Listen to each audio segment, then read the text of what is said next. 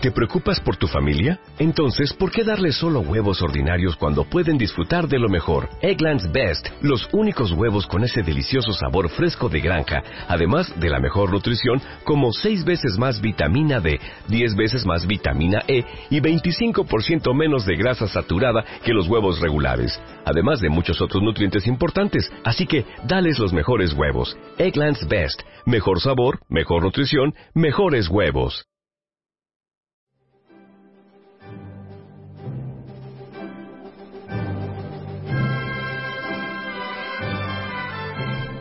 Día más puntuales a la cita en Radio Libertad Constituyente, con todos los oyentes de esta emisora, también con los lectores del diario RC, Diario de la República Constitucional, eh, diariorc.com, y también con los espectadores de Libertad Constituyente Televisión.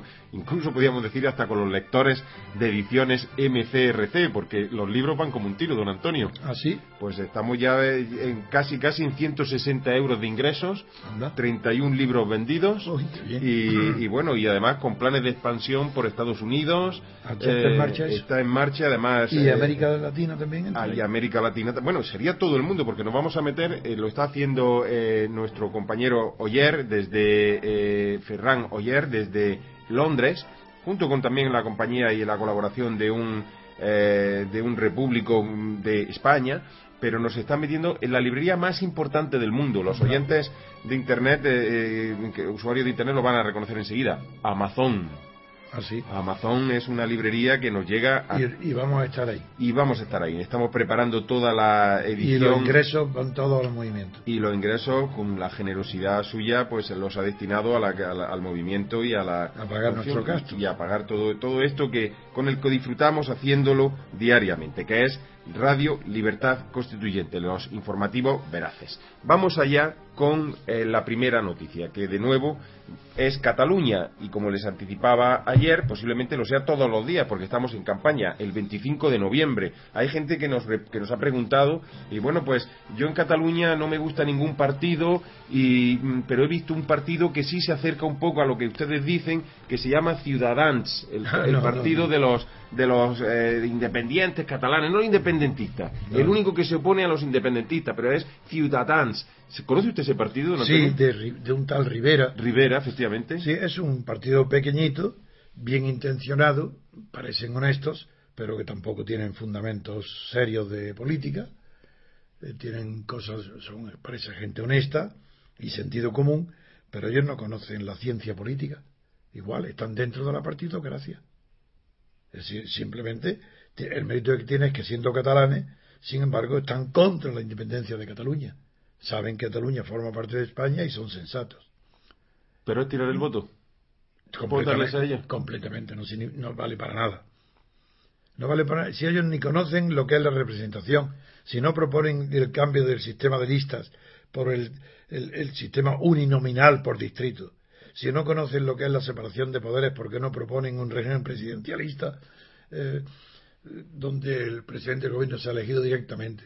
Si no saben tampoco cómo asegurar la independencia de los jueces, si no saben lo que es la democracia y están aceptando el estado de partido, ellos están formando parte de lo que hay, pero es como Rosa Díaz, pero un poquito más, más eh, limpio. Aseados. Más limpios, más, como son más jóvenes, son más puros, no tienen las contradicciones tan graves que tiene Rosa Díaz. pero yo lo que no entiendo es cómo se meten en política la gente que no le interesa la política. No, no, sí le interesa el poder, muchísimo. Es que la política es el poder. Y todas estas personas son ambiciosos. Les interesa el poder. Otra cosa es que no sepan nada de la ciencia política, eso es otra cuestión. Son oportunistas, creen que por ser ellos guapos, listos, o más decididos que otros, más ambiciosos, o más vanidosos, que con eso son las cuales. Y, y hablar un poco medianamente, porque tampoco es que hablen muy bien, creen que con eso es suficiente para eh, acceder a la clase política, al poder, y en eso no se equivocan. No se equivocan, pero... Ellos no se equivocan, simplemente no tienen nada que aportar, pero ¿es que acaso los demás tienen? ¿Es que Rajoy tiene algo que aportar? ¿Es que Felipe González o Suárez? Hombre, Suárez es un dios España con la autonomía, Felipe González con la corrupción y el crimen de Estado. Andar con entregarle las grandes empresas a sus amigos de colegio es decir, también corrupción. Pero ¿cómo, cómo que, pues estos son un poquito... Aprendices. Sí, aprendices de lo mismo, así que no. Eh, pasemos a otro asunto. Pues vamos a pasar entonces a la primera noticia que es Cataluña.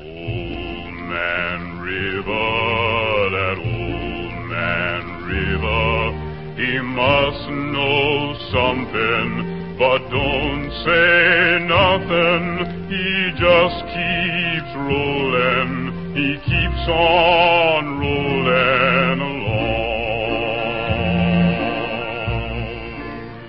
Hay un titular que nos ha sorprendido enormemente. Lo da el diario La Razón. La Cataluña virtual.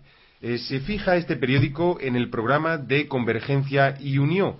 Y, ese programa desvela a sus electores una serie de promesas. La primera, dice que eh, si gana CIU, la tasa de paro será la europea, es decir, el 10%, y no la, actual, que es el 22%.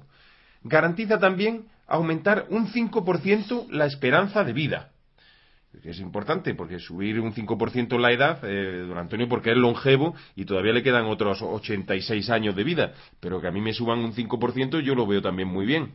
También sube el 5% la supervivencia del cáncer, de la, supervivencia frente a la enfermedad del cáncer.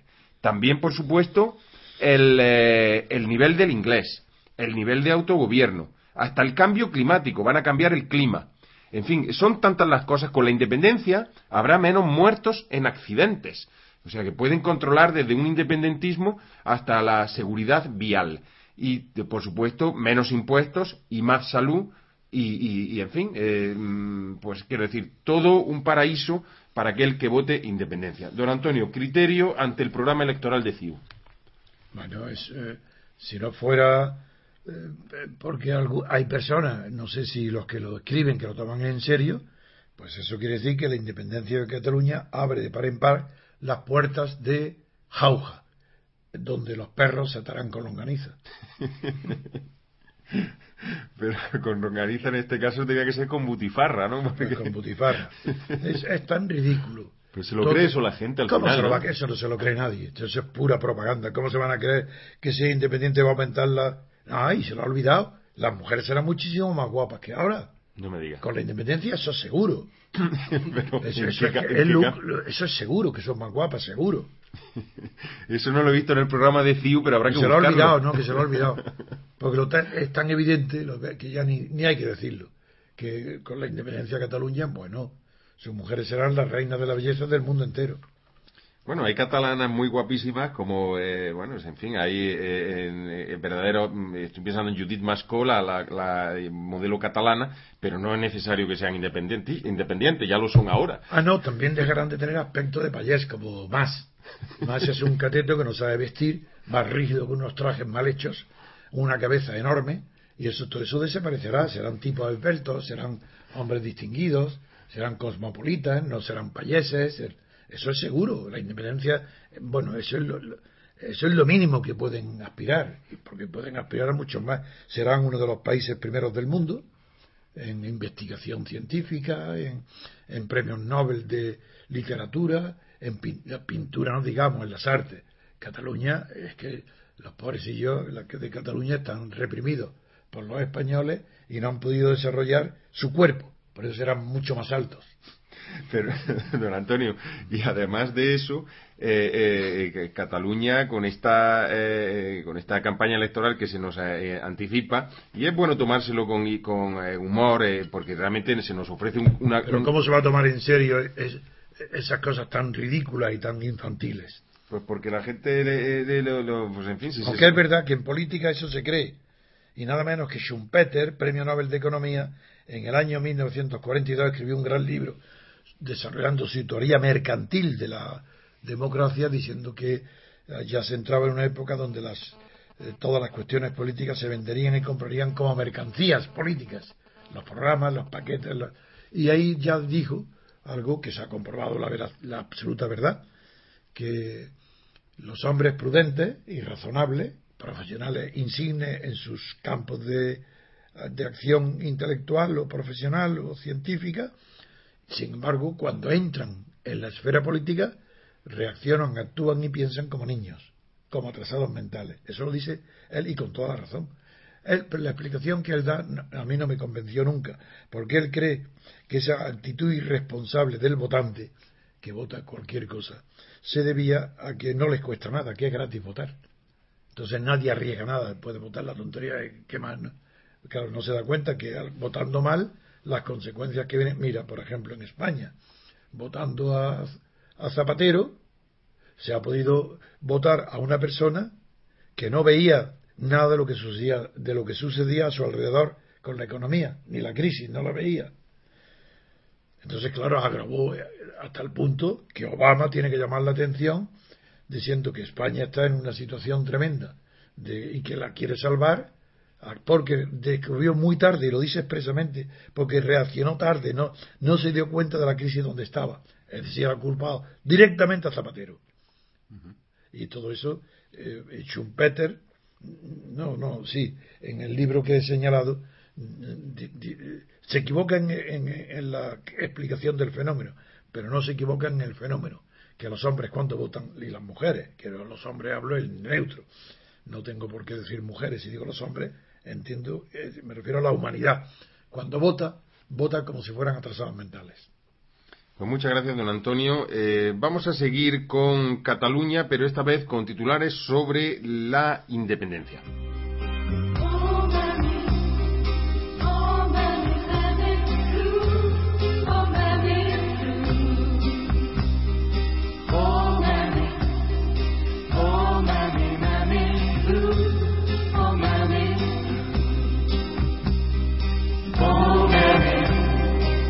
Titulares que nos han sorprendido y que vamos a contrastar son los del país y los del mundo. El mundo titula en su portada La Generalitat llama a votar con la independencia como meta. Prácticamente eh, ponen las cartas boca arriba.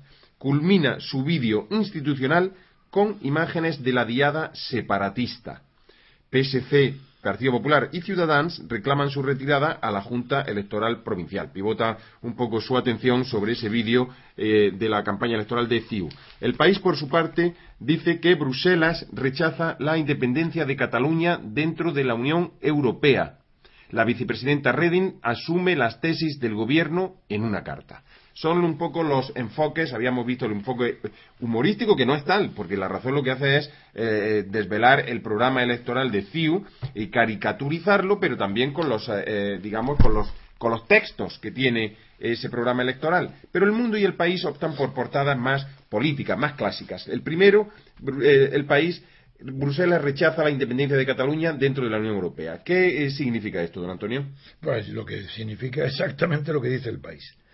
Mm, es, no es increíble, puesto que se está viendo. Luego pues, se puede creer que Artur Mas, conociendo como conocen toda la clase política catalana, que es absolutamente imposible que la Unión Europea pueda reconocer la independencia de Cataluña y favorecerla, sabiéndolo como lo sabemos todos, sin embargo lo dicen, están continuamente diciendo discursos que queremos un Estado dentro de la UE un Estado independiente dentro de la UE. Saben que es mentira. Lo saben, que eso es imposible. ¿Cómo va a tener Cataluña el poder de convencer y arrastrar detrás de sus tesis independentistas a la Unión Europea, que implicaría la destrucción de toda la, de, Italia, de Francia? Pero, es imposible. eso es algo metafísicamente imposible. Y sin embargo, lo dicen en la UE y los periódicos catalanes como para engañar porque lo que, lo que ellos quieren no es, eso saben que es imposible, pero ¿qué es lo que quieren? Tener una votación enorme eh, donde puedan ellos justificar que lo han votado porque están pidiendo la independencia. Es decir, en lugar de un referéndum, eh, la maniobra es muy tonta y muy fácil de desmontar. Como no, como no pueden convocar un referéndum vinculante sobre independencia sí o no, ¿qué hacen? Convertir estas elecciones legislativas Chiu en una votación por la independencia. Entonces Chiu quiere barrer a todos los demás partidos. Por eso hablaremos del PSOE también, del catalán, del socialista catalán, que está completamente perdido.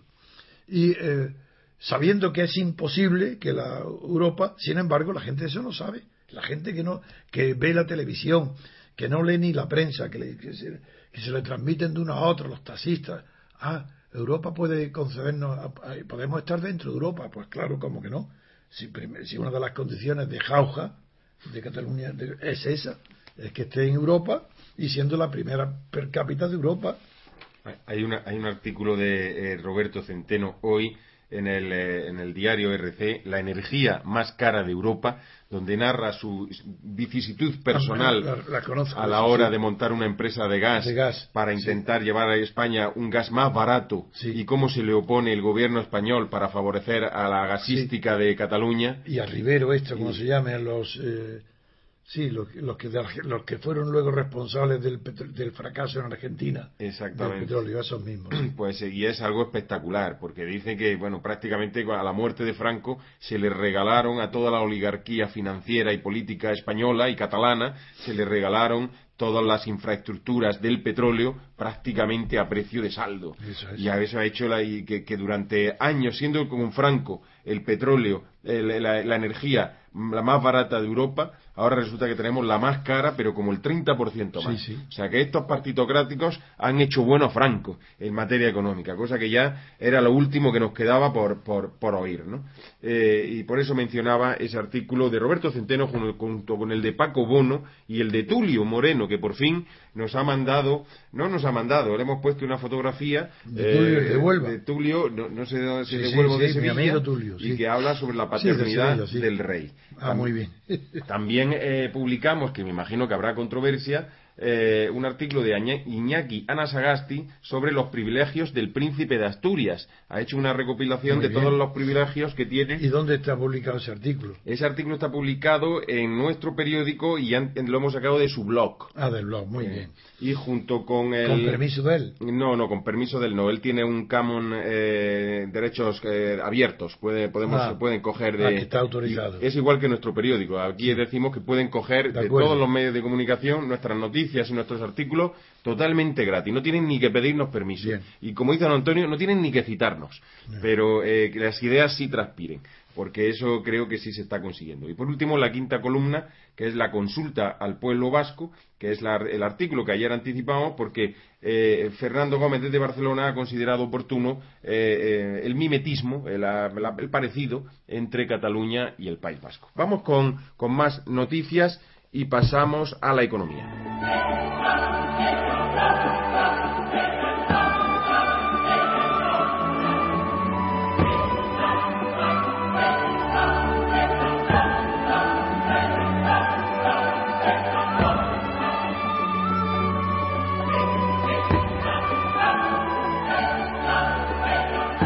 Economía eh, nos tiene con dolor de cabeza un día sí y otro también, don Antonio, porque es que eh, hoy eh, sabemos los resultados, las consecuencias de la subida del IVA. y por eso nos vamos a fijar en el titular que em, proporcionan dos periódicos.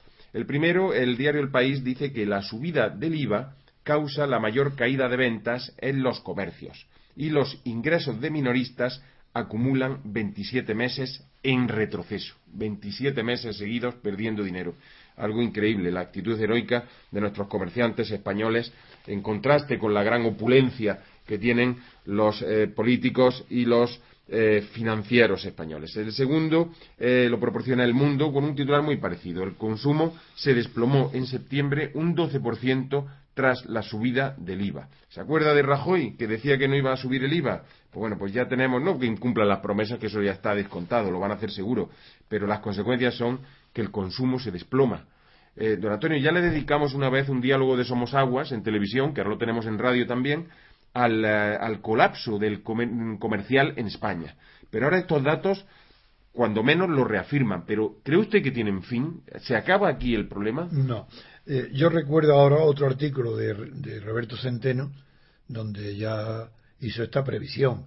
Así que era absolutamente seguro que el aumento de la tasa de IVA eh, iba a darle un golpe casi mortal al comercio minoritario, sobre todo, como ha sido el 12% de, de daño que ha causado de venta menor en el comercio. Eso es una cifra verdaderamente aterradora. Es que se dice muy pronto el 12%, por, el subida del IVA, inmediatamente producir una disminución en las ventas del 12%, eso es una barbaridad. Eso quiere decir que el IVA ha llegado en el momento peor de todos, en el momento en que menos había que elegir ese sistema para recaudar dinero. Aunque sea el más rápido, el más eh, fácil de adoptar, pero también es dañino, porque ahora se están sufriendo las consecuencias. El comercio, esa disminución va a producir la, también la, producción, la disminución de las demandas de productos ah, por mayor, la disminución de las demandas industriales. Así es que eso es una cadena. El IBEX ha sido un desastre. Eh, no estamos acertando con las medicinas para salir de la crisis, no estamos acertando, entre otras cosas, porque no, eh, no, estamos dejándonos, eh, digamos, no, nos están guiando desde fuera, no estamos siguiendo los, las sugerencias que nos hacen desde fuera. Yo en esto no me fijo ahora, ahora hablaremos de Obama, hablaremos de Rajoy, hablaremos del rey, de todo eso con nuestras secciones especiales, pero si Transparencia Internacional nos dice que hay 50 medidas, de las cuales 10 son urgentes en España, que es cambiar el modelo de Estado. Esa es la más urgente. Esa es la que yo, propongo la primera. Claro, pues yo lo que no entiendo es por qué estamos dando palos de ciego, subiendo el IVA. Pues eh, tú no lo entiendes, tú no lo entiendes, pero cualquier persona, cualquier tú mismo, que pienses un minuto lo entiende enseguida. La política es una acción de poder. Se persigue el poder, nada más que el poder. Entonces, ¿qué importa que un país se, se derrumbe si la clase política tiene poder. Si lo que quieren es el poder, y si eso es a costa de subir el IVA, suben el IVA, porque quieren conservar todavía el poder, como Bruselas les aprieta en la cuestión del déficit, suben el IVA, y luego será otra cosa, y luego otra, y luego otra, siempre en contra de los gobernados, nunca eh, aceptando el criterio que venga de abajo arriba, siempre desde arriba hacia abajo, pero si son partidos del Estado, si toda la estructura que hay en España es igual que la franquista, si todo viene desde arriba, e incluso los partidos comunistas están pagados por el Estado.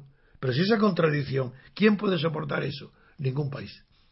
Y por eso España e Italia están a la cabeza de la corrupción y también del derrumbe económico.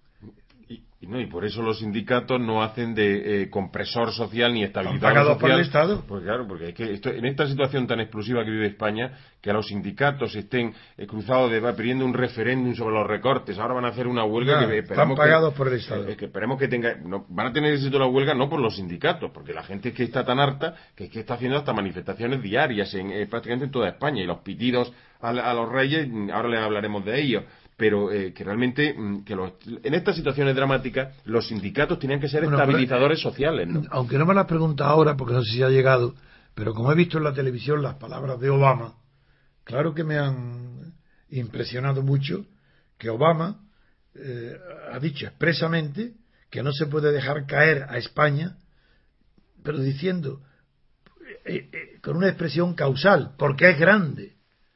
Dice España es grande y por tanto no se le puede dejar caer, porque es grande. Es decir, Obama sin saberlo, pero como si es grande. Si, Textualmente dice Obama, no podemos permitir que España se derrumbe. El presidente de Estados Unidos ha animado a los europeos a superar juntos la crisis y a no permitir que España se derrumbe. Y efectivamente dice que estoy absolutamente convencido de que no se va a producir nada de eso que supuestamente se podría producir y porque dice que España está cometiendo las políticas necesarias para hacer frente al déficit público son traducciones. y etcétera. Eh, habla de la burbuja inmobiliaria, efectivamente, y estoy intentando eh, mm, referir la frase que yo también he leído en la que dice que España es demasiado grande y, y Grecia tiene problemas mucho más graves que España, pero por, por, fortuna es más pequeña. Es decir, lo que preocupa de Obama es, uno, que al decir que España es grande, dentro de, dicho es la más grande dentro de los países en crisis y por tanto no se le puede dejar caer con eso tiene un concepto dialéctico falso sobre las magnitudes de cantidad y calidad.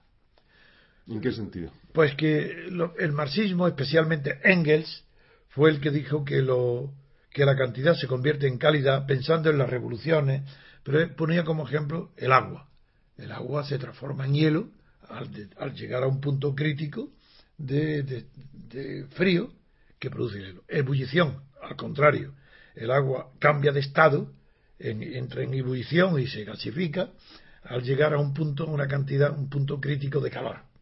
Pues él, Engel aplicó ese, ese principio de que, de que la cantidad se transforma en calidad cuando se lo aplicó a las cuestiones políticas, morales y sociales. Y si es bien es verdad que hay en algunos aspectos, por ejemplo, y por ello hay una base para que un autor marxista, un historiador marxista, pero de una envergadura colosal sobre la Revolución Francesa, que es Georges Lefebvre, él explicó los fenómenos sociales que produjo Le Grand Père eh, por medio de estas eh, transformaciones de la, en, calidad distinta a la cantidad. Por ejemplo, dice una simple aglomeración en las parroquias de los pueblos, en la misa los domingos, de unos cuantos eh, parroquianos que están reunidos en sitios incomunicados entre sí. Corre el rumor de unos bandidos vienen a asaltar las cosechas, por robar las cosechas y se convierten en una masa agresiva que quema archivos eh, de registro creyendo que eran los que eran los avanzadillas de la aristocracia en venganza por la Bastilla.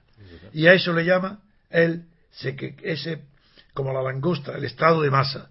Por ejemplo, la langosta pues está pacíficamente, está separada, pero si se produce un aumento extraordinario de la población hasta el punto que se juntan las feromonas y el olor de las feromonas la hace de repente a esa langosta pacífica convertirse en plaga, en plaga, emprende el vuelo, arrasa todo lo que pisa, todo lo que donde se asienta, deja todo estéril y solamente desaparece ese fenómeno cuando se dispersa. Entonces, al no estar tan juntas, el olor no la excita y desaparece. Ese estado crítico de masa es el que Obama inconscientemente ha tenido en cuenta para decir que España es la más grande de los países en, crisis. Y por tanto no se le puede porque cree que ahí, ahí ya entraría en juego la calidad. Es decir que ahí entraría el derrumbe de Europa. Así lo que Obama ha advertido es esto. Pocas personas eh, analizan las cuestiones políticas con los conocimientos psicológicos y científicos que han proporcionado la, historia de ahora y las ciencias sociales. Yo sí lo hago, o procuro hacerlo siempre que puedo. Claro que hay que tener una gran frescura mental, una memoria para reaccionar ante las noticias del día con los antecedentes y conocimientos que has adquirido durante toda tu vida, estudiando historia, sociología, filosofía, etcétera. Pues muchas gracias, don Antonio. Ahora le voy a pedir, voy a apelar también a esa memoria y a esa frescura intelectual, porque vamos a dar otra noticia, pero esta vez de la Casa Real, relacionado con las langostas, las plagas de langostas y las masas cuando se reúnen.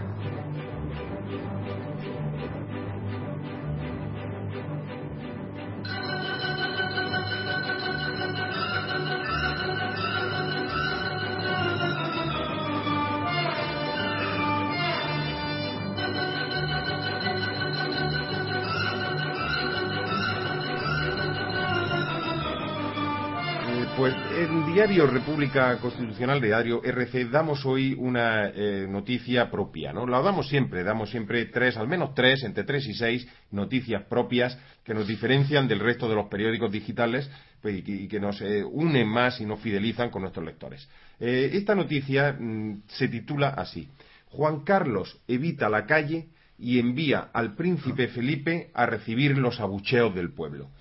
Eh, en, la introducción, eh, la noticia eh, menciona que aún colea el ruidoso abucheo acompañado de, de protestas que Oviedo le dedicó a los príncipes de Asturias en la entrega de los premios que llevan su nombre. Se produjo este fin de semana. Y hay un nuevo vídeo de la agencia Atlas que proporcionamos a todos los lectores que ha mostrado en toda su magnitud esta protesta. El vídeo es realmente espeluznante.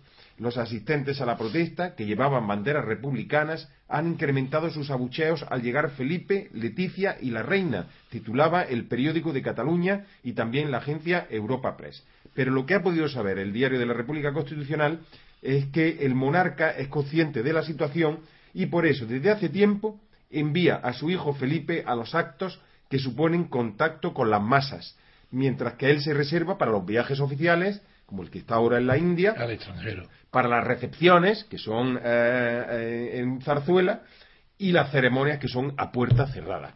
Pues, ¿Por, qué se ha llegado a esta conclusión? Pues bueno, pues un simple repaso a las actividades oficiales del rey y del príncipe evidencian cuál es la estrategia de la Casa Real.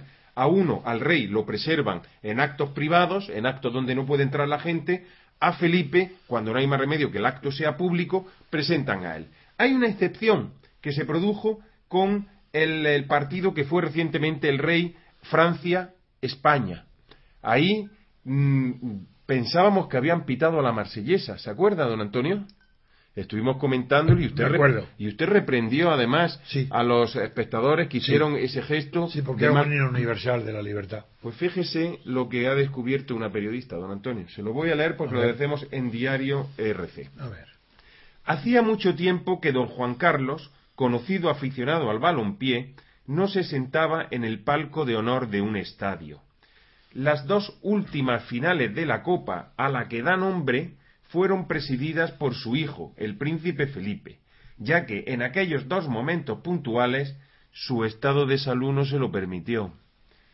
Sigue la periodista diciendo que ayer fue el día, se refiere a España-Francia, se enfrentaban en un partido dentro de la liguilla de clasificación para el Mundial de Brasil de 2014 y tan solo un minuto antes de que comenzaran a sonar los himnos nacionales de los países que se enfrentaban, llegaba al palco de autoridades, saludaba deprisa y se sentaba para que pudieran darle al play y sonaran los himnos. En primer lugar sonó la marsellesa y después la marcha real. Ahí fue cuando se produce la pitada. Hizo, hizo coincidir su entrada porque ya le ocurrió que cuando mandó al príncipe Felipe a la final de la Copa del año anterior, de, este mismo año, entre el Athletic Bilbao y el Barcelona, el, príncipe Felipe, más inexperto, llegó antes y la pitada se la llevó el príncipe Felipe y después el himno. Hacen eh, entra en, en, el mismo minuto en que van a sonar los himnos y las pitadas que puedan ir al rey se confunden con las pitadas que pueden ir al himno. ¿Entienden la estrategia? Y entonces, claro, es una cosa. Menos mal que ha sido una periodista, lo vamos a decir, porque esa perspicacia no se lo había ocurrido a nadie. ¿Y dónde está trabajando esa periodista? Pues es una periodista de, la, de una revista que se llama Hoy Mujer, que tuvo la fortuna, no ha querido dar su nombre, pero no eh, tuvo la fortuna de encontrarse allí cerca del palco cuando ocurrió. ¿Y por qué no trabaja con nosotros? Pues eh, estamos buscando a una periodista que colabore con nosotros para que, eh, digamos, nos ayude en las tareas cada vez que ahora que estamos creciendo y desde luego no sería mala idea eh, este asunto. Pero que, yo quería saber, don Antonio, y preguntarle esto que ha dicho de que cuando las langostas se, hace, se, se juntan, eh, pues eh, digamos, también a lo mejor no puede ser que la Casa Real está temiendo que cuando la gente se junte, eh, digamos, puedan producirse actos como los que ya ha sufrido el príncipe. Bueno, hay además de, de Lefebvre, que es el que elaboró la teoría tan refinada de, la conversión del estado individual en estado de masa. Antes de eso, Gustave Le Bon escribió otro famosísimo libro que se llama Psicología de las Masas, de la Foule, donde ya ahí sí, eso es tradicional y se sabía, es lo que eso fue un sociólogo bueno y lo expresó de manera bella literariamente, pero se sabe que cuando los individuos se están reunidos en grupos grandes, desaparece uno, el espíritu crítico, los elementos más atrevidos, más audaces arrastran al resto y desaparecen sobre todo el sentido crítico de la realidad. Se pierde el sentido de la realidad, se confunde el mundo con la masa actuante. Y eso ya está en Gustave Le Bon.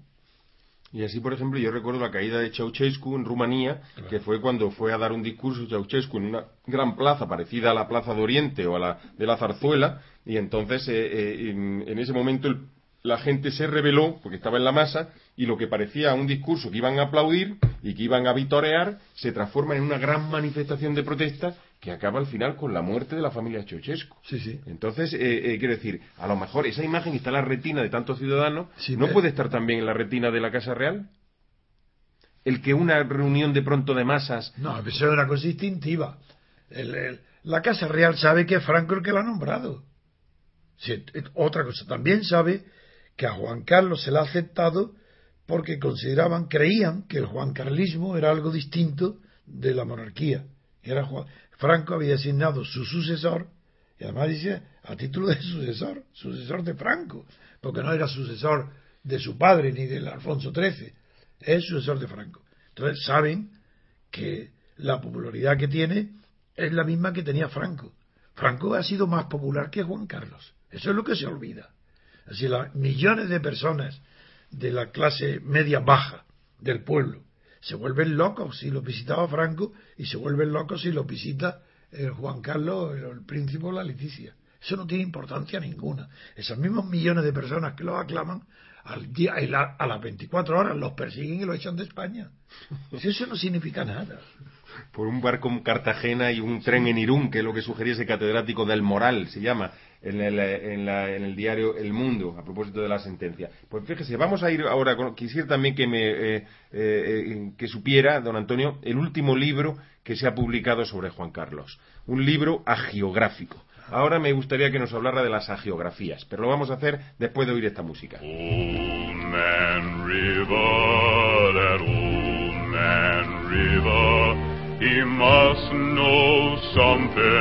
But don't say nothing. He just keeps rolling.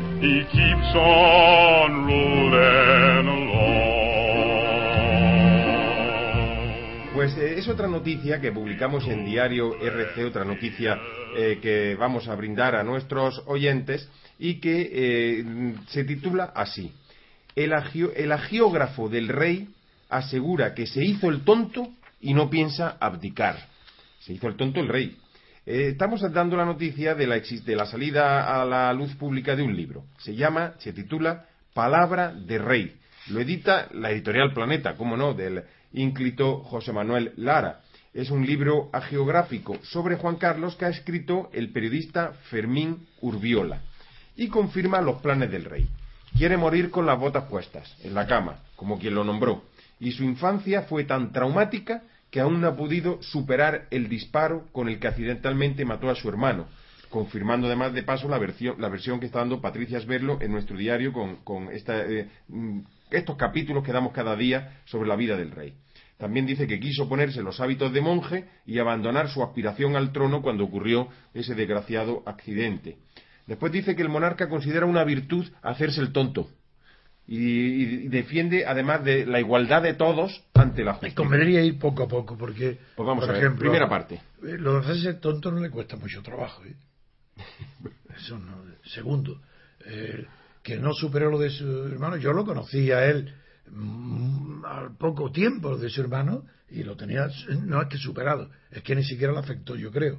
Él es un hombre muy egoísta y muy indiferente y muy vividor. Así que todo eso son opiniones de personas que no lo han tratado. Es que yo lo he tratado en la intimidad. Y sé que no.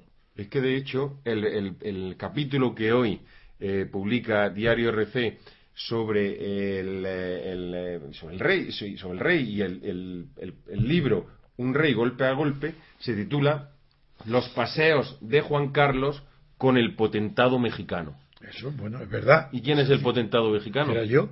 Sí, sí, es cierto. Yo tenía el Pegaso eh, lo, he contado siempre, iba, venía de la notaría del pueblo en, el mes de junio, con mucho calor, con un sombrero de paja, del coche descapotable, vivía en el gran hotel, allí en la escalinata. Cuando llegué estaba Juan Carlos, se acercó a mí, apoyó en el coche y me dijo, eh, ¿eres mexicano? Digo, sí.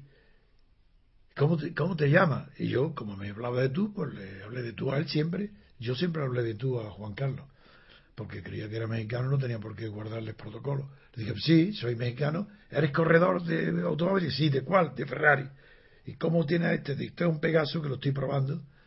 Bueno, he tenido muchos contactos con él y con él, lo conozco muy bien.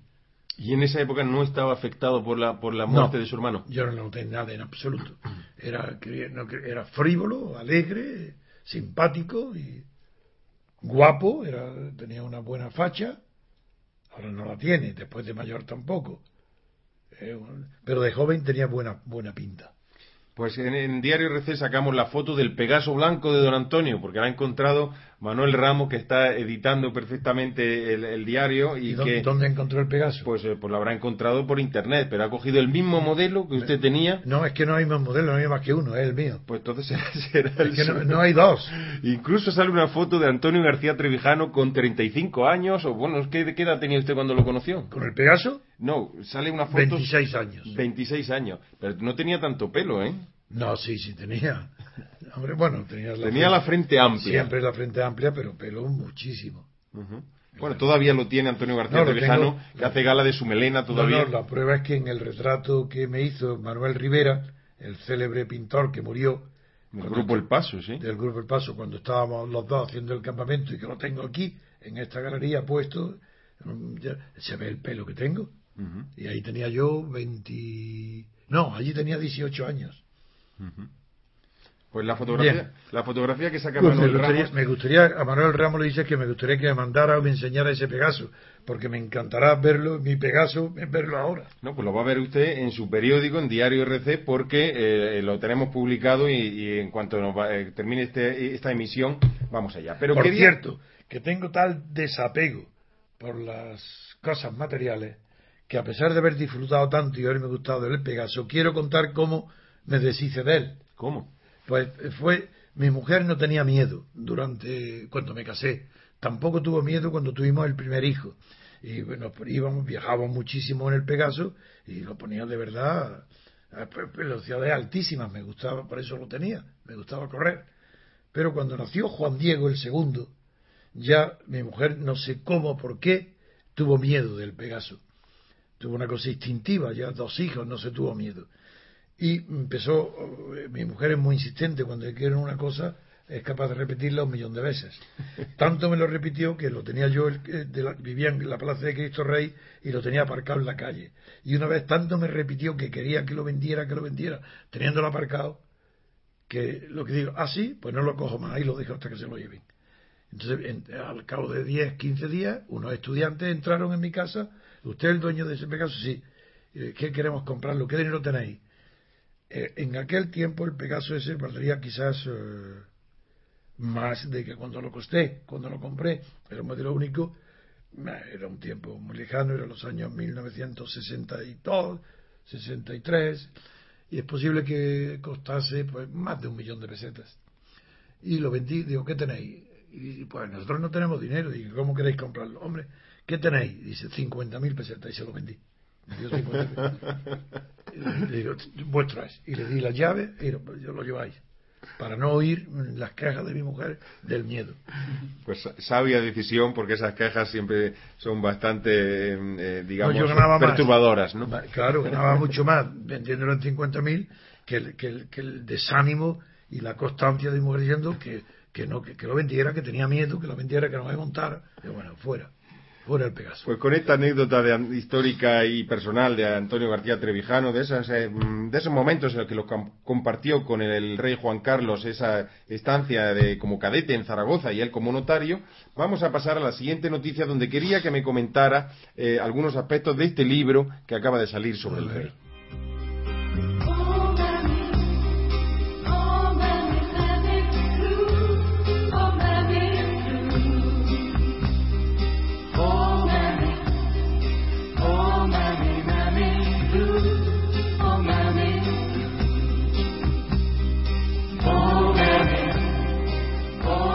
Estamos hablando del libro de Fermín Urbiola, Palabra de Rey, y aparte de decir que eh, confesar el rey que lleva 20 años haciéndose el tonto, eh, dice que, eh, mm, bueno, que, ¿qué piensa el rey del hecho de ser el sucesor de un dictador al que, la, al que la mayoría de los partidos políticos condenan? Entonces responde el autor del libro que esa visión no es real, que él no quiere los poderes dictatoriales recibidos de Franco, sino que los devuelve al pueblo ni siquiera aceptó la posibilidad de una dicta blanda. Quiso quedarse con menos poderes que el rey de Suecia. Y si así se podía crear una concordia entre todos los españoles y devolvernos la capacidad de decidir por nosotros mismos, él lo haría. El rey no deseaba reinar en un país de vencedores ni de vencidos. El rey quería serlo de todos los españoles. En aquel momento nadie creía que pudiera conseguirlo, pero ahora lo estamos disfrutando todos, dice el autor de esta agiografía. Por cierto, las agiografías no sé si hay un gran precedente en la literatura española, pero desde luego esta eh, nos deja estupefacta. Don Antonio. No es que haya un gran precedente. Generalmente los historiadores españoles son agiográficos. Generalmente. Si siempre en España se ha dado coba y adulación al poder, cosa característica de todos los pueblos pobres. Los pueblos pobres, donde en los pueblos pobres que no tienen la sociedad civil no está desarrollada, donde no hay puestos de trabajo que puedan ser eh, ocupados mediante el esfuerzo propio, se desarrollan dos virtudes para el desarrollo de los pueblos, que son dos vicios tremendos. Uno es la duración al poderoso, otro la envidia al igual. Porque las madres educan a los hijos en la adulación al poder y en la envidia al competidor por la miseria. Porque es natural, es que no tienen otra manera de. Hoy ya, afortunadamente en España no, pero antes, claro que sí, es la envidia y la adulación lo que produce esa escala de por tener puestos de trabajo. Y ahora, en la miseria española, que la que estamos viviendo es de tal naturaleza y tan grande que puede dar lugar otra vez al florecimiento de esas educaciones familiares donde los padres y las madres inculcan a los hijos eh, la envidia eh, del, del, del, que triunfa y que vuelva a ser una, un vicio español como fue en, tiempos de la guerra civil, no posterior a la guerra civil, la envidia. Muchas gracias, don Antonio. Pasamos a la siguiente noticia.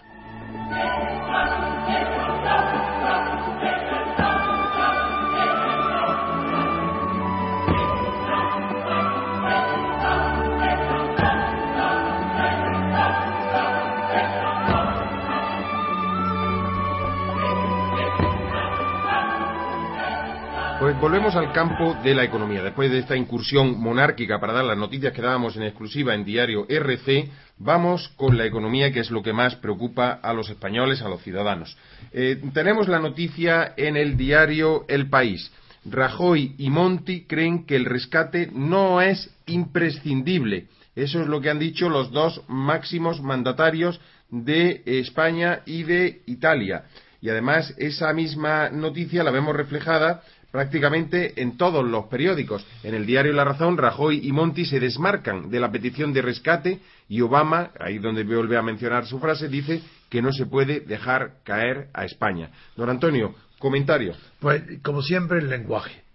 Eh, Rajoy, y en lugar de decir que Rajoy y Monti creen que el rescate no es necesario, dicen no es imprescindible.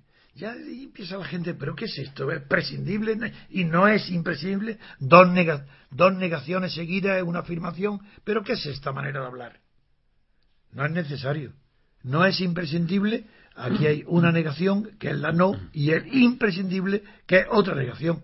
Luego, ¿qué quiere decir? Que es prescindible. Y, si yo siempre es que no puedo soportar. Que es posible.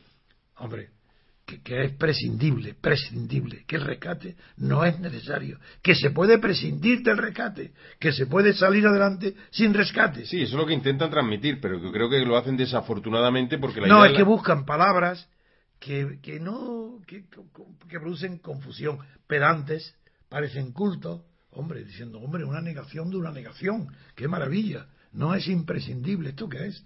Pues no, esto a mí es una palabra además imprescindible que nunca me ha gustado para definir a algo, a alguien, nunca me ha gustado, porque también leí una vez que, la, palabra, la, palabra imprescindible, pero es que no porque leí, es que leí una vez que decía un, eh, un escritor, los cementerios están llenos de gente imprescindible. Y realmente es verdad. O sea, imprescindible, mm, ¿quién hay imprescindible, don Antonio? ¿Ha encontrado usted alguna persona a lo largo de su vida, de su azarosa vida, que sea imprescindible en algún puesto, en algún lugar? Es que la palabra imprescindible aplicada a la persona solamente pueden decirlo los familiares. donde hay amor, esa persona es imprescindible. Entonces los, los hijos, los padres, los amantes, ahí son imprescindibles. Ahí está muy bien aplicado. Y luego la ciencia Así, los grandes, grandes inventores, los grandes eh, eh, descubridores de leyes científicas han sido imprescindibles. Es verdad que, con el tiempo otros quizás habrían logrado lo mismo, pero de momento lo que es seguro es que Newton es Newton. Y todavía vivimos. Einstein es Einstein. Y vivimos de su legado. Y de Einstein. Eso es lo que quiero decir, que la palabra imprescindible, además, las palabras no, no, no está bien decir que una palabra te gusta o no o no te gusta. Porque la palabra, cuando es adecuada, te gusta. Si es inadecuada, no te gusta. Pero nunca la palabra no. El término es, correcto siempre. Ahora, si lo empleas mal, no te gusta. El ejemplo que tú has sentado de los cementerios no te gusta porque estaba mal aplicado. No, que, descubrí que es muy difícil ser imprescindible cuando se dice este jugador de fútbol es imprescindible, este jefe en esta empresa es imprescindible, pues, este político pues, imprescindible. pues en el Barcelona actual Messi es imprescindible, está bien aplicado, está bien. Bueno, pues. Eh, eh, en cambio, Ronaldo es prescindible.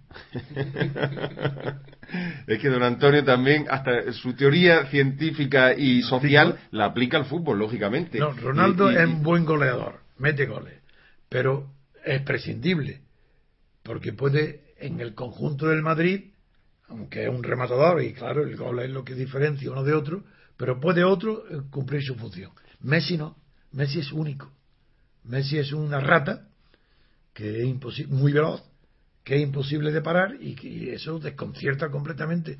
Barcelona sin Messi no es el Barcelona. El Madrid sin Ronaldo sigue siendo el Madrid. Bueno, más que la rata le llaman la pulga que es también una que por cierto hemos recibido críticas y ya aprovecho y este informativo está siendo muy eh, heterodoxo pero yo creo que al final como somos el segundo eh, el programa el segundo programa más escuchado en internet ayer lo fuimos por lo menos detrás de Polinomia y delante de Federico Jiménez Los Santos pues nos vamos a permitir alguna vez esta licencia. Eh, nos han reprochado algunos oyentes que usted utilice demasiado la palabra raza porque dice que cada vez que... Eh, raza. sí, raza. No, lo utiliza muy poco. Lo utiliza poco, yo creo, pero alguna vez es verdad que, ha argumentado para hablar del género humano, dice, habla, habla de las razas. Es verdad, yo creo, don Antonio... No, la raza, pero lo, hablo claramente. A ver. La raza humana procede de un solo tronco, por tanto no hay más que una. Sin embargo, la diversificación que se produce en la humanidad de tal naturaleza que se habla con propiedad de razas distintas cuando tienen características tan diferentes, como por ejemplo, si ya puede hablar de la raza negra, de la raza amarilla. Es verdad que son proceden igual que la raza blanca de un mismo tronco, son iguales. En realidad no hay más raza que la humana, pero es apropiado y se entiende bien lo que significa que sin negar la condición de igualdad del ser humano, sin embargo, el desarrollo de la humanidad, la evolución, ha creado distintos tipos tan característicos como el oriental, los de los ojos, son razas. los ojos oblicuos. ¿Por qué los ojos oblicuos? Son seres humanos que, viven en, zonas asiáticas donde la luz solar del polo viene oblicua, pues tienen que tener esos ojos porque si no hubieran cegado los ojos. todo tiene una explicación natural.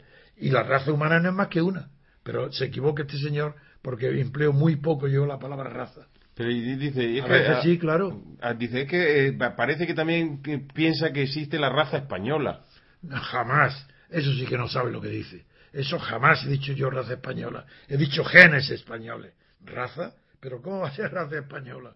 Eso es que no lo he dicho ni una sola vez en mi vida. Eso es imposible que yo cometa esa idiotez pues rogamos a este oyente que afine el oído, porque desde luego cuando nos haga una crítica, que sea por, por lo menos lo más fidedigna y lo más textual posible. Vamos a pasar a la siguiente noticia.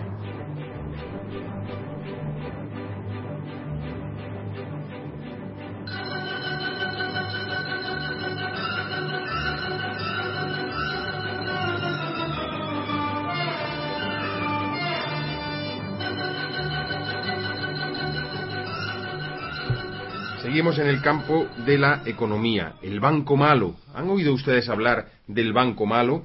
Pues eh, a partir de ahora lo van a tener que tener muy presente, sobre todo todos aquellos que quieran comprar un piso, que quieran vender un piso, que estén en una situación de oferta o demanda inmobiliaria. Lo tenemos la noticia en el país. que quieran vender un piso difícilmente les va a ser útil. Que quieran comprar sí porque ahora se vende más bien poco, ¿no? No, que el banco no va a comprar pisos, lo que quiere es vender pisos. que tiene el banco malo se funda con 80.000 viviendas para venderlas. Concretamente 89.000 pisos. 90.000 pisos para venderlos. Titula el, eh, el, país, el Banco Malo venderá 89.000 pisos y 13 millones de metros de suelo. La sociedad comprará los activos del ladrillo con descuento medio del 63%. De media.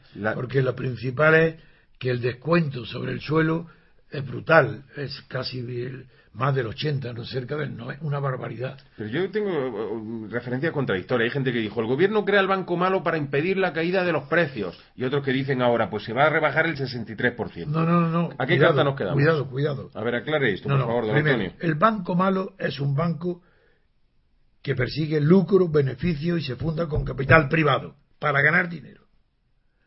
Obtiene, mediante el Estado, lo que ha pasado, que le vendan a, a unos precios inferiores, muy inferiores al mercado, aunque hoy no hay mercado, está paralizado, pero lo que los técnicos y especialistas en la materia inmobiliaria estiman como una están si, si la media es que, que van a comprar el banco malo va a comprar por un tercio de su valor los pisos eh, y los suelos la media es un tercio de su valor lo hacen para ganar dinero eso no quiere decir que el banco malo vaya a vender en el mercado a un tercio de su valor lo venderán lo más alto que puedan buscan beneficio ese es el banco malo ¿Y si que bajar, la palabra banco malo no significa nada. ¿Pero bajarán los precios? ¿Se quedarán igual? No, yo van a bajar, sí van a bajar, pero no, no mucho.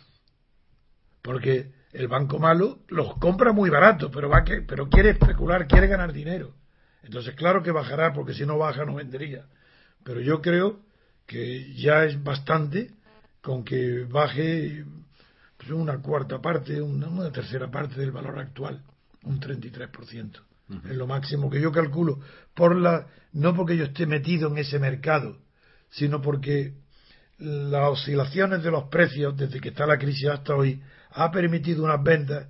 Yo, por ejemplo, he asistido estos días a la venta de un piso en Madrid, en el centro, en una notaría, y sé que aunque hay, se ha reducido muchísimo las ventas, los precios no han bajado mucho, sobre todo en aquellas zonas que están en sitios privilegiados, en aquellos inmuebles, pisos que están en sitios que no que son insustituibles como en Madrid sería por ejemplo pues en la Plaza de Oriente o en la en, al lado del Retiro o al lado del en las zonas nobles de Madrid ahí es muy difícil que bajen los precios pero claro esos pisos normalmente no entran en el banco malo porque no han sido sujetos a la expropiación y a la eh, no a la expropiación digo a la apropiación o la adjudicación en las públicas subastas de los bancos pues muchas gracias, don Antonio. Y vamos a dar ya paso al último bloque de noticias con el que despedimos el informativo.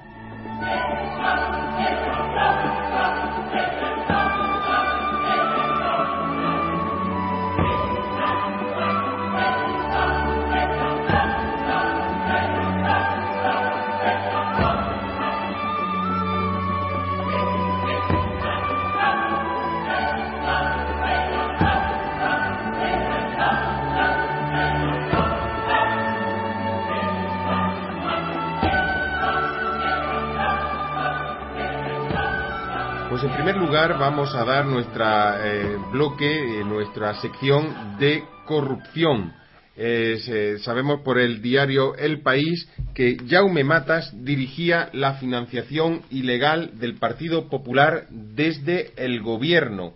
La investigación judicial implica al expresidente en la trama ilegal. El responsable de la empresa beneficiada confesó sus tratos con el exmandatario. Nuevos casos de corrupción del presidente Jaume Matas, del presidente del Partido Popular en Baleares. Pero no es el único. También lo tenemos otro en el mundo. Las pensiones de los jefes de la CAM, eh, que es la eh, Caja de Ahorros del Mediterráneo, se trucaron.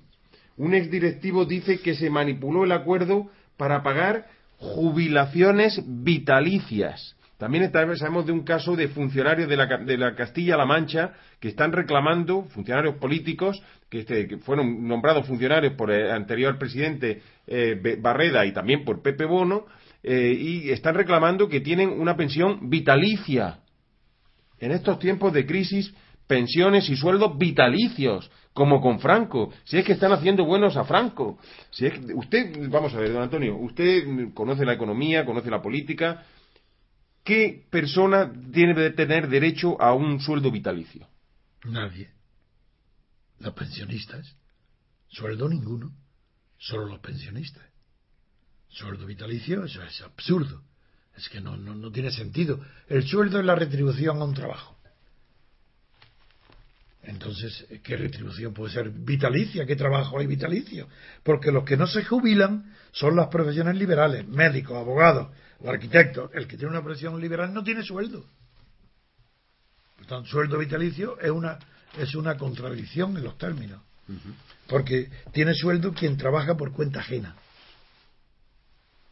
El que trabaja por cuenta propio, propia no es sueldo, son sus tiene honorarios por su servicio. Ese puede tenerlo hasta que muera. Mientras la conserve la cabeza fresca, no tiene edad de jubilación. Pues esas son las noticias de corrupción que junto con el caso de Ferran Adrià, el conocido eh, cocinero del, restaurante El Bulli, que también está sentado en el banquillo, lo último. ¿y qué, hay de eso? Porque yo lo digo por, por el tiempo. ¿Qué hay de, en Galicia que hay una especie de, aparecen una especie de terroristas que se llaman Resistencia Galega, ¿no? Exactamente. ¿Sabéis algo, de eso? Con esa noticia queríamos terminar el informativo ya rápidamente, eh, porque efectivamente en Galicia han sido detenidos dos presuntos terroristas de Resistencia Galega, un grupo del que no teníamos eh, noticia hasta ahora. La Policía Nacional detuvo a última hora de ayer a los presuntos miembros de la organización terrorista Resistencia Galega. El departamento que dirige Jorge Fernández Díaz precisó que estos dos detenidos estarían vinculados al aparato de financiación del grupo y, destacó que estos arrestos, sumados a los cinco practicados el pasado 16 de septiembre, suponen un importante golpe a la estructura de resistencia galega, ese nuevo grupo terrorista que aparece en España. Damos la noticia también de ETA. El, responsable de Bildu eh, se llama Lara Mintegui, ha dicho que el gobierno va por mal camino si arresta a etarras. Don Antonio, análisis. Respecto, solamente voy a comentar lo de resistencia galega, puesto que es algo nuevo. En general, cuando salen movimientos independentistas, suelen adoptar el nombre de movimientos de liberación o movimientos de independencia. Difícilmente, aunque hay casos, sí, se toma el nombre de resistencia. Porque la palabra resistencia no implica vencer, sino resistir, aguantar. Entonces un movimiento que persigue la liberación o la independencia no se llama de resistencia. Pero es verdad que los estoicos pusieron de moda este concepto, esta idea, como prueba de la existencia real de la materia. Porque la materia si resiste, si yo recuerdo de que de muy muy niño en el colegio, yo creo que tenía quizá 11 años, en, sí, muy muy niño, muy niño, oí un profesor que estaba, creo que eran los hermanos, en Chiclana de la Frontera, antes de irme, sí, los hermanos de la doctrina cristiana, La Salle, un profesor estaba explicando, yo no entendía bien, el mundo de las ideas y el mundo de la realidad. Y explicó que cómo eh, iba discutiendo el hombre de la idea y tropieza en una piedra. Y al tropezar en la piedra, el otro le dice, esa es la realidad. Yo lo que recuerdo es el ejemplo tan bueno del realismo que implica la materia, la resistencia de la materia. Entonces estos movimientos políticos o morales de resistencia quieren ser eh, solamente testimonios, de decir, con nosotros no podréis, no, basta, no, basta, no buscan el triunfo, buscan la prueba de que resisten a la opresión, en este caso, si es eh, un galega, pues la opresión centralista del Estado español como los catalanes, como Chiu, ahora, pues son resistentes, que quieren de esa manera transmitir a sus colegas la posibilidad de que se puede resistir a la opresión o la opresión de un Estado central. Es un concepto estoico, pero que es muy poco empleado. Pero en este caso está bien, porque se indica también que el que toma el nombre de resistencia sabe que no va a vencer, que, lo que su aspiración es resistir. Es decir, conmigo no vaya a poder. Pero yo no aspiro ni a la independencia y sé que no voy a ganar nunca. Pero es que quiero que está mal, lo que hay una injusticia y yo lo que quiero nada más es resistir. Pues muchísimas gracias, don Antonio, con esta última análisis y observación eh, la mejor resistencia, de todas maneras lo hemos dicho para Cataluña. Galicia ya lo demostró porque eh, 800.000 gallegos convirtieron el partido de la abstención en el primer partido de Galicia. Esa es la mejor resistencia. Ahora lo vamos a ver también en Cataluña. Vamos a ver cuántos se abstienen. No se dejen engañar por partidos pequeños que... Pero nosotros no queremos resistir, queremos vencer, queremos liberar. Nosotros somos movimiento de liberación de la conciencia, de liberación moral contra el consenso de liberación moral del franquismo, contra las ideas dominantes falsas de la partidocracia. Queremos liberar a la mentalidad española de los prejuicios que la tienen atada en, en, donde está hoy, en la depresión económica, y mucho más importante que ello, en la depresión mental que ha conducido a la depresión económica. La depresión mental en la que había la muerte de Franco. Nadie tenía confianza en sí mismo. Partido Comunista, Partido Liberal, ninguna confianza. Estaban deprimidos mentalmente. No tenían ni una sola idea posterior a Stalin. No la tenían. Entonces, claro, lo que querían ellos no era resistir, ya no. Querían formar parte del grupo vencedor, incorporarse en el Estado franquista, tener sueldo, vivir maravillosamente, que la prensa hablara bien de ellos. No podían aguantar más, no podían resistir más. Y porque no podían resistir más, tiraron la toalla. Pues la depresión económica y política, la depresión moral. Muchas gracias, don Antonio García Trevijano. Gracias, Javier Sellers, por la ayuda en el control central. Gracias también a Manuel Ramos en Sevilla. Les habló Federico Utrera.